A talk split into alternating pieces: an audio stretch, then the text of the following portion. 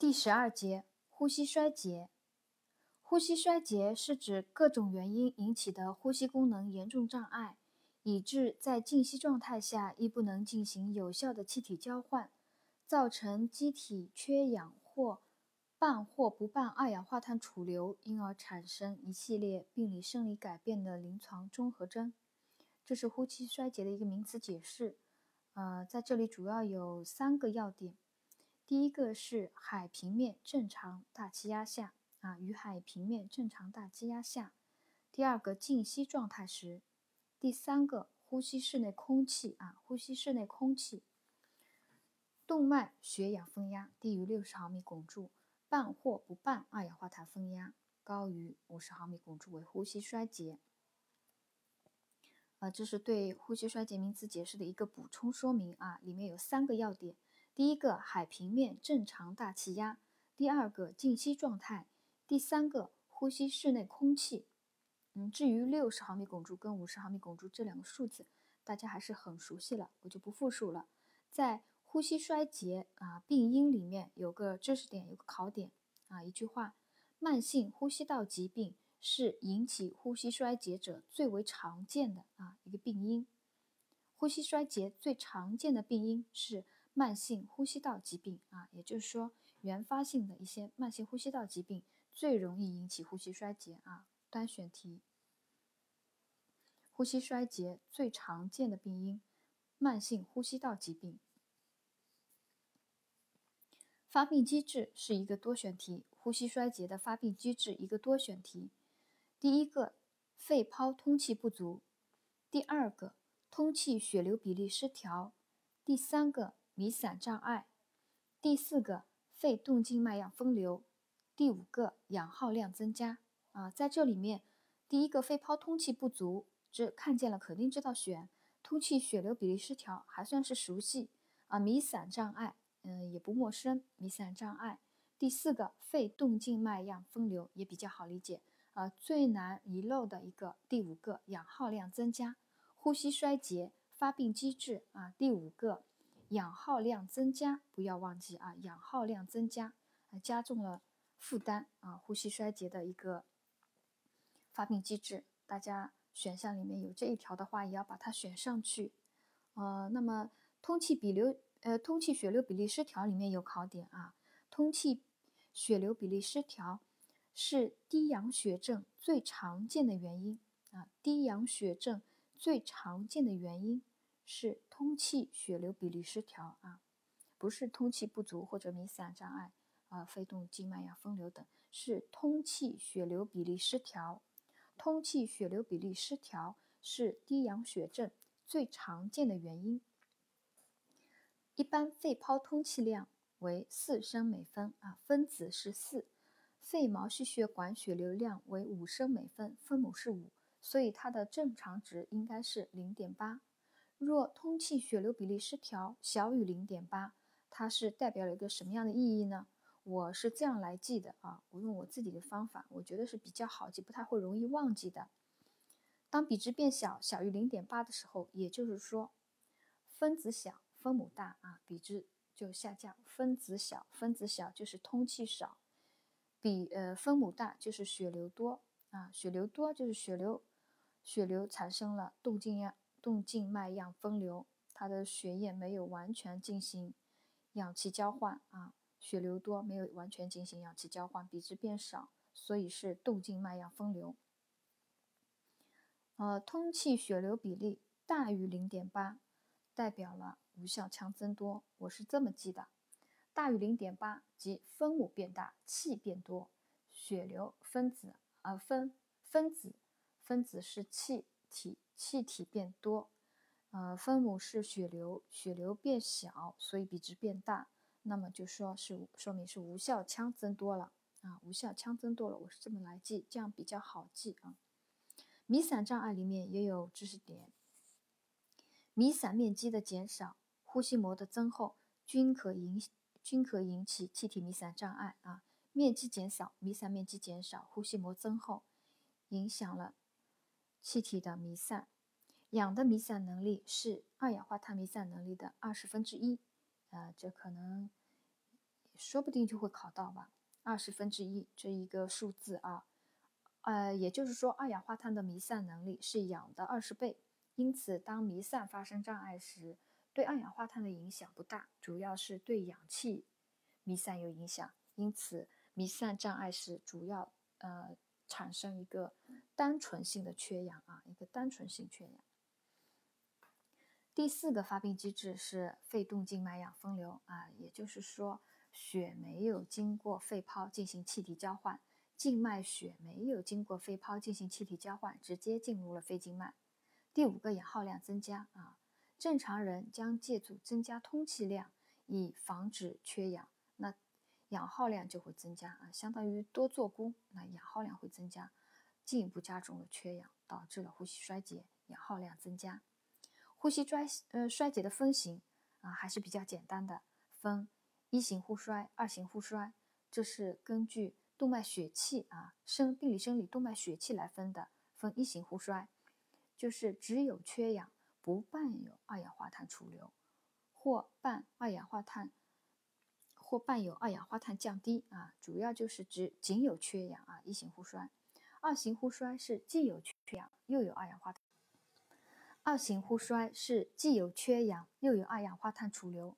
二型呼衰，我们给予低流量吸氧。之前我在前面章节当中也有讲到了，呃，慢阻肺的病人，二型呼衰的病人，他因为二氧化碳长期储留，嗯，二氧化碳储留对呼吸的刺激作用已经抑制了，主要是靠缺氧来刺激，因此要给低流量吸氧。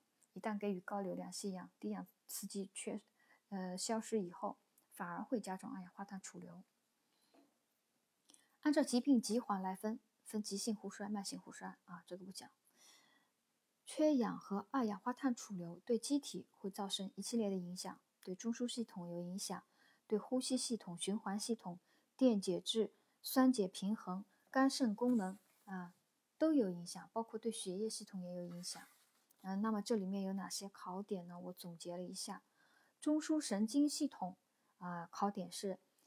病人临床表现：谵妄、神志昏迷啊，神志恍惚啊，甚至昏迷啊，建制脑建制水肿啊，脑水肿、脑血管扩张、脑血流量增加、颅内压增高，病人会发生脑疝。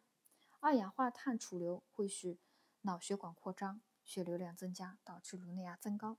对呼吸系统影响里面有个考点啊，缺氧主要通过颈动脉窦和主动脉体化学感受器的反射。来刺激通气，缺氧啊，颈动脉窦、主动脉体化学感受器的反射作用刺激通气。二氧化碳是强有力的呼吸中枢兴奋剂。二氧化碳是强有力的呼吸中枢兴奋剂。缺氧主要通过颈动脉窦和主动脉体化学感受器的反射作用刺激通气。啊，对呼吸系统影响里面就这两句话。啊，大家了解一下吧，说不定会考到。缺氧主要是通过颈动脉窦和主动脉体化学感受器的反射作用刺激通气啊。氧气缺氧，颈动脉窦、主动脉体化学感受器。二氧化碳是呼吸中枢兴奋剂啊，强有力的呼吸中枢兴奋剂。对肺循环的影响，那么就是肺心病了啊。肺心病，肺阻力增加啊。我们前面章节肺源性心脏病里有讲到的。呃所以这一这一点在这里呢也比较好理解了，肺循环阻力增加，肺动脉高压，右心负荷重，呃，右心负荷增加，心力衰竭，心律失常，呃，甚至室颤和心脏骤停。电解质失衡里面，它有可能是呼吸性酸中毒，二氧化碳储留以后，呼吸性酸中毒，高碳酸血症啊，碳酸在血中增多了，高碳酸血症。还有一个缺氧导致乳酸增多，是代谢性酸中毒啊。呃，相伴有的酸中毒相伴有的电解质失衡有高钾和低氯血症啊，高钾和低氯血症啊。为了让大家呃记得牢，加强记忆，我把高钾和低氯血症的原因给大家讲一下。钾离子是细胞内的主要阳离子，它和血液中的氢离子有一个交换调节的这样一个这样一个方式啊，来来调节那个协调酸碱平衡的。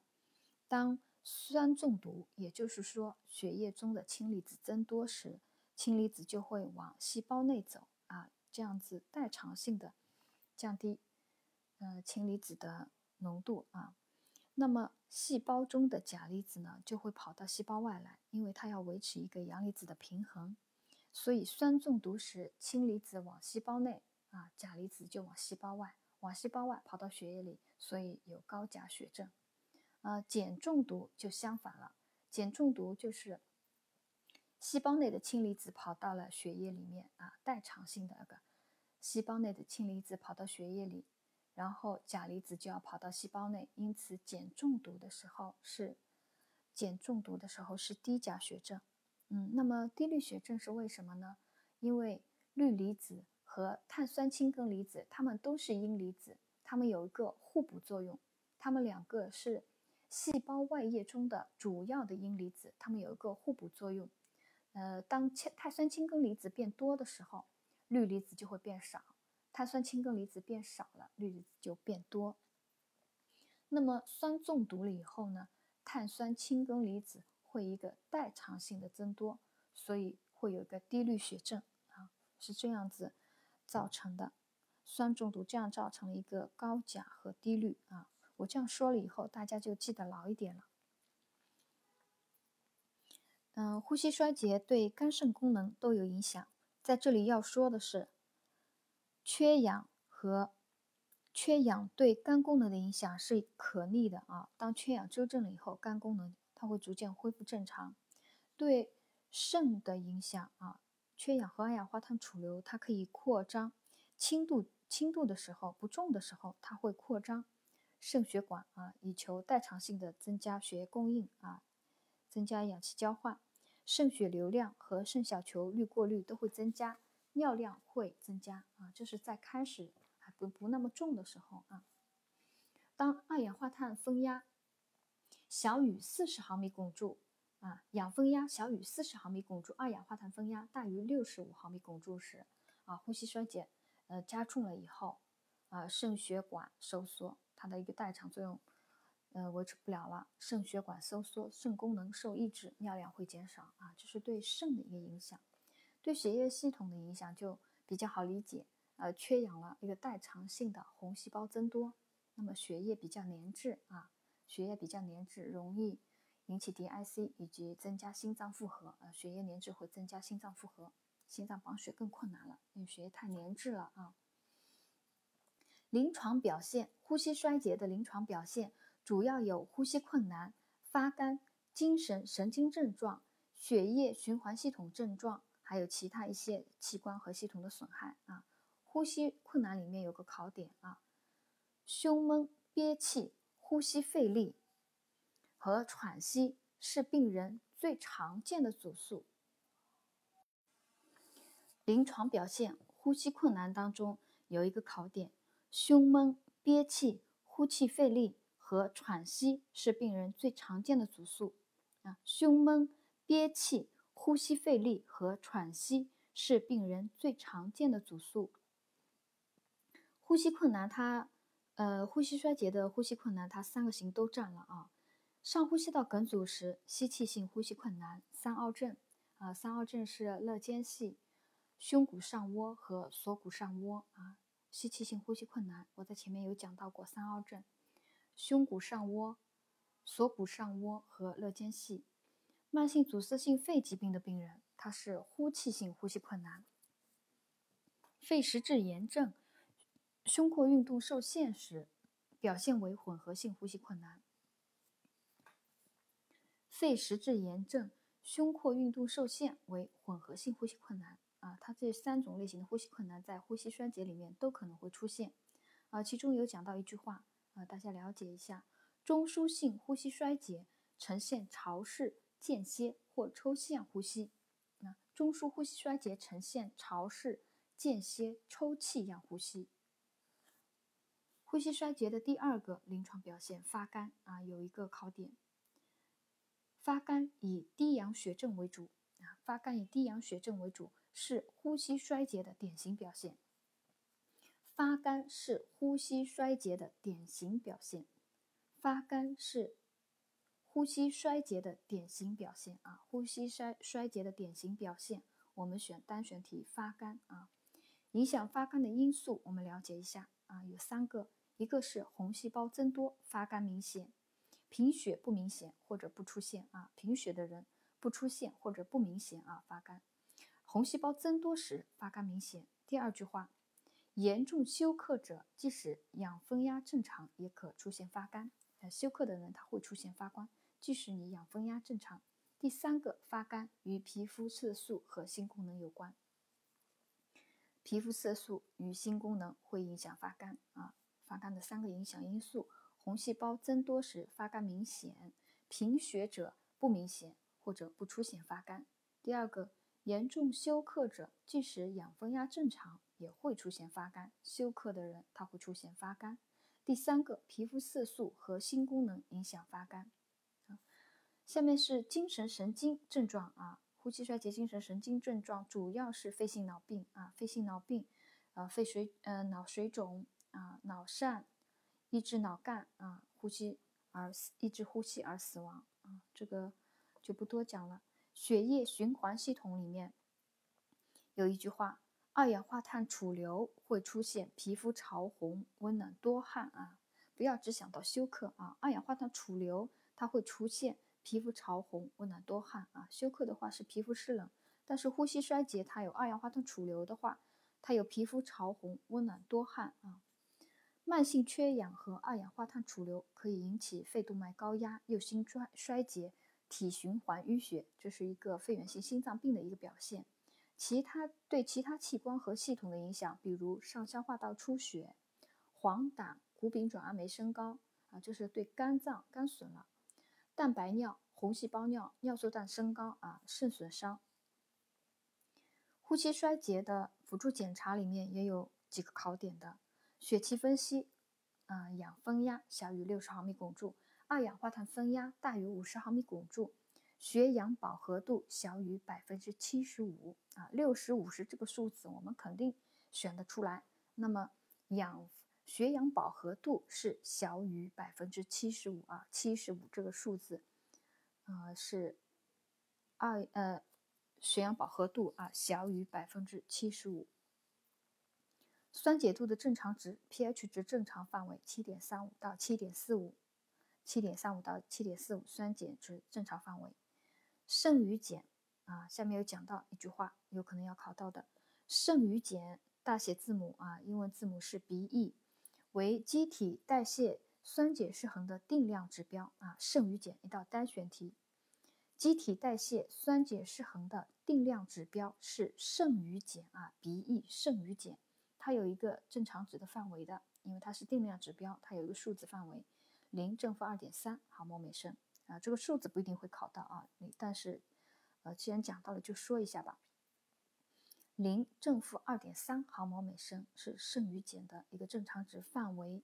那么肾与碱的值增大或减小，它的一个意义，我们也要把它掌握了，也有可能要考到的。代谢性酸中毒时啊，代谢性酸中毒时鼻一负值增大；代谢性碱中毒时，B 一正值增大。啊，怎么样来记，把它记得牢呢？我讲一下我的方法啊。代谢性酸中毒啊，代谢性酸中毒，那就碱肯定少喽，减少那就是剩余碱负值增大啊，负值越大嘛，它其实数字越小啦，所以我是这么记的：代谢性酸中毒时，B 一的负值是增增大的；代谢性碱中毒时鼻一值鼻一的正值增大，因为鼻一啊它肾与碱，代谢性碱中毒了。鼻一的正值增大了啊，碱增多。啊，下面还有一句话，单选题也有可能要考到的，讲的是二氧化碳结合力，英文字母是 CO2，二氧化碳结合力 CP 啊，四个字母 CO2CP，二氧化碳结合力，在一定的程度上反映了呼吸性酸中毒的严重程度啊，在一定程度上反映了呼吸性酸中毒的严重程度。肾与碱是机体代谢酸碱失衡的定量指标啊，机体代谢酸碱失衡的定量指标是剩余碱。反映呼吸性酸中毒的严重程度的是二氧化碳结合力。反映呼吸性酸中毒的严重程度的是二氧化碳结合力。定量指标是剩余碱。另外讲到电解质失衡的时候啊，有酸中毒、高钾血症、碱中毒、低钾和低氯啊。呼吸呃呼吸衰竭的治疗原则啊，呼吸衰竭治疗原则大家看到了，应该还是比较好选的啊。一个是保持呼吸道通畅，肯定能选，氧疗也行。呃，第三个增加通气量，减少或者清除二氧化碳储留。第四个，纠正酸碱平衡失调、电解质紊乱。第五个，脱水治疗啊，脱水治疗有可能会想不到，就是说，主要就是肺性脑病、脑水肿了啊。讲到脱水治疗的时候，这这里面有有讲啊，脱水治疗它一般是用轻中度脱水，因为防止重度脱水以后血液浓缩，痰液不能排出。因为本身呼吸衰竭的病人，他有一个红细胞增多症，血液粘滞度本身就高。如果用重度脱水的话，它进一步增加了他的血液浓缩，血液粘滞度有可能发生 DIC 啊，并且痰液不能排出。呃，在呼吸衰竭治疗原则里面，脱水治疗不要忘记啊。还有第六条是控制感染，这个也比较好理解，因为。它的常见的呼吸衰竭常见的病因是慢性肺疾病，那你治疗原发病肯定要控制感染啊，还有营养支持、并发症的防治。啊，我们就讲它中间分别讲一下它们中间有可能会考到的点，其中有一个氧疗里面有个考点，氧疗是改善低氧血症的重要手段，目的是有三个，第一个提高肺泡氧分压啊，提高肺泡氧分压。第二个，增加氧的弥散能力啊，增加氧的弥散能力。第三个，改善低氧血症导致的组织缺氧，最终目的是改善低氧血症导致的组织缺氧。氧疗的目的有三个：提高肺泡氧分压，提高肺泡氧分压。第二个，增加氧的弥散能力。增加氧的弥散能力，因为呼吸衰竭里面发病机制有一条是弥散障碍，氧疗它可以增加氧的弥散能力，提高氧分压。最终的目的，第三个最终的目的是改善低氧血症导致的组织缺氧啊，这是氧疗的三个目的，有可能是一个多选题。第一，提高肺泡氧分压；第二，增加弥散；第三，改善组织缺氧啊。关于氧疗的指针也有可能要考到的，一般将氧分压小于六十毫米汞柱定为氧疗指针，氧分压小于五十五毫米汞柱必须氧疗，氧分压小于五十五毫米汞柱必须氧疗。一型呼衰高浓度吸氧，二型呼衰低浓度吸氧，吸入氧浓度的公式等于二十一加四乘以氧流量。二十一加四乘以两氧流量啊，当你不知道就是一型呼衰、二型呼衰它的吸氧浓度是多少的时候，我们就可以把这个氧流量、低流量吸氧一到两升每分，把它带进公式里面，把这个氧浓度计算出来，跟答案比比对一下，就知道选哪个答案了啊。所以这个公式还是要记住的，吸氧浓度的公式是二十一加四乘以氧流量。第三个呃治疗啊，第三个治疗原则里面讲的是减少，主要是减少二氧化碳储留，改善通气嘛。运讲到了运用呼吸兴奋剂，呼吸兴奋剂有尼可萨米，呼吸中枢兴奋剂尼可萨米。嗯，第二个是多沙普伦，多沙普伦可能不太熟悉，我就在这里再说一下，多沙普伦它直接兴奋呼吸中枢以外。还可以通过颈动脉化学感受器反射性的兴奋呼吸中枢，作用强，安全范围大啊！它是这样一个药，叫多沙普伦。多沙普伦除了兴奋呼吸中枢以外，还可以通过颈动脉化学感受器反射性兴奋呼吸中枢。另外还可以应用机械通气啊，这个就肯定能选出来的。纠正酸碱平衡里面，如果有呼吸性酸中毒，也就是说二氧化碳储留的话，那就是改善通气啊，促进二氧化碳排出。代谢性酸中毒，只要是缺氧引起的啊，导致乳酸增多，那么必要时可以可以给予碱性药物。啊，给予碱性药物的时候，有的时候就会导致第三种情况了啊，碱性药物给的过量了，那就是酸中毒合并代谢性碱中毒了。呼吸性酸中毒合并代谢性碱中毒，主要原因为快速利尿、使用激素而导致低血钾、低血率、补充碱性药物过量等啊。呼吸性碱中毒主要是通气过度啊，二氧化碳排出过多，那么。它就是改善控制通气，来纠正呼吸性碱中毒。电解质紊乱，这里要重点说一下，大家要注意了。嗯，这里的一个考点，呼吸衰竭的电解质紊乱，它是以什么为主？我们刚刚有讲到了高钾、呃低钾低氯啊低钠，呃低氯低钠没有疑问。那么到底是高钾常见还是低钾常见呢？我们记好了，都是低啊。呼吸衰竭。电解质紊乱最常见的都是低的，低钾、低氯和低钠啊。电解质紊乱以低钾、低氯、低钠最为常见啊。不要想到呼吸衰竭、酸中毒就去选高钾啊，是低钾、低钾、低氯和低钠。脱水治疗啊，刚刚我已经讲过了，主要是防治脑水肿啊、脑疝的，以轻中度脱水为宜。第六个控制感染，呃，这里面有一句话。嗯，要记住，呼吸道感染是呼吸衰竭最常见的诱因啊。呼吸道感染是呼吸衰竭最常见的诱因。它的病因最常见的病因是慢性肺部疾病啊，慢性肺部疾病。呼吸道感染是常见的诱因啊，诱因。病因常见的病因是慢性肺部疾病。呼吸衰竭的护理措施。大家还是比较熟悉的，呃，这里有提醒大家注意的一点，就是体位半卧位或者取坐位，或者趴伏在呃床呃趴伏在床上桌，这样可以辅协助辅呃这样可以借助辅助呼吸机啊，增加呼吸效能，促进肺膨胀。另外有讲到了缩唇呼吸和腹式呼吸的锻炼啊。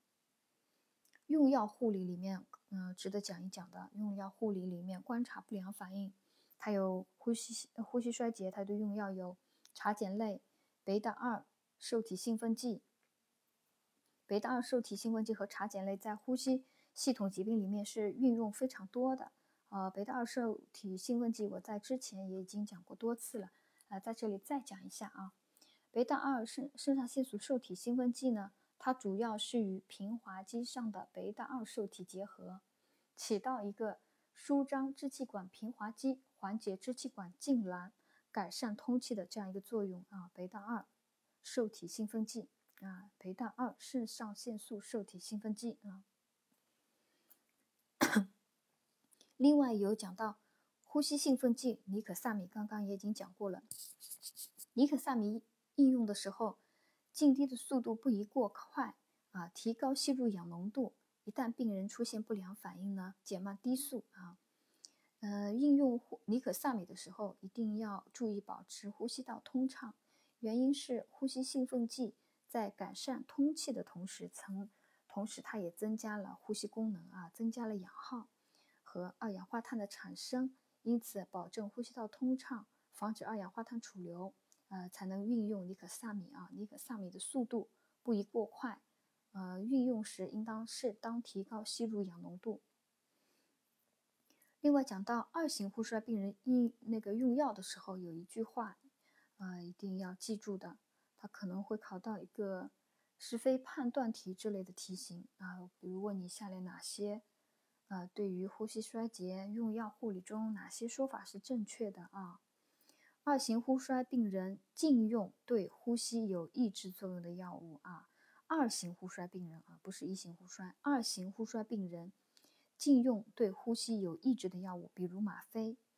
慎用其他镇静药，比如地西泮，呃，目的是为了防止呼吸抑制啊，为了防止呼吸抑制。二型呼衰病人禁用对呼吸有抑制作用的药物，如吗啡，慎用其他镇静剂，呃，其他镇静剂如地西泮等啊。呃，第十二节呼吸衰竭的所有知识点都总结到这里，谢谢大家的收听。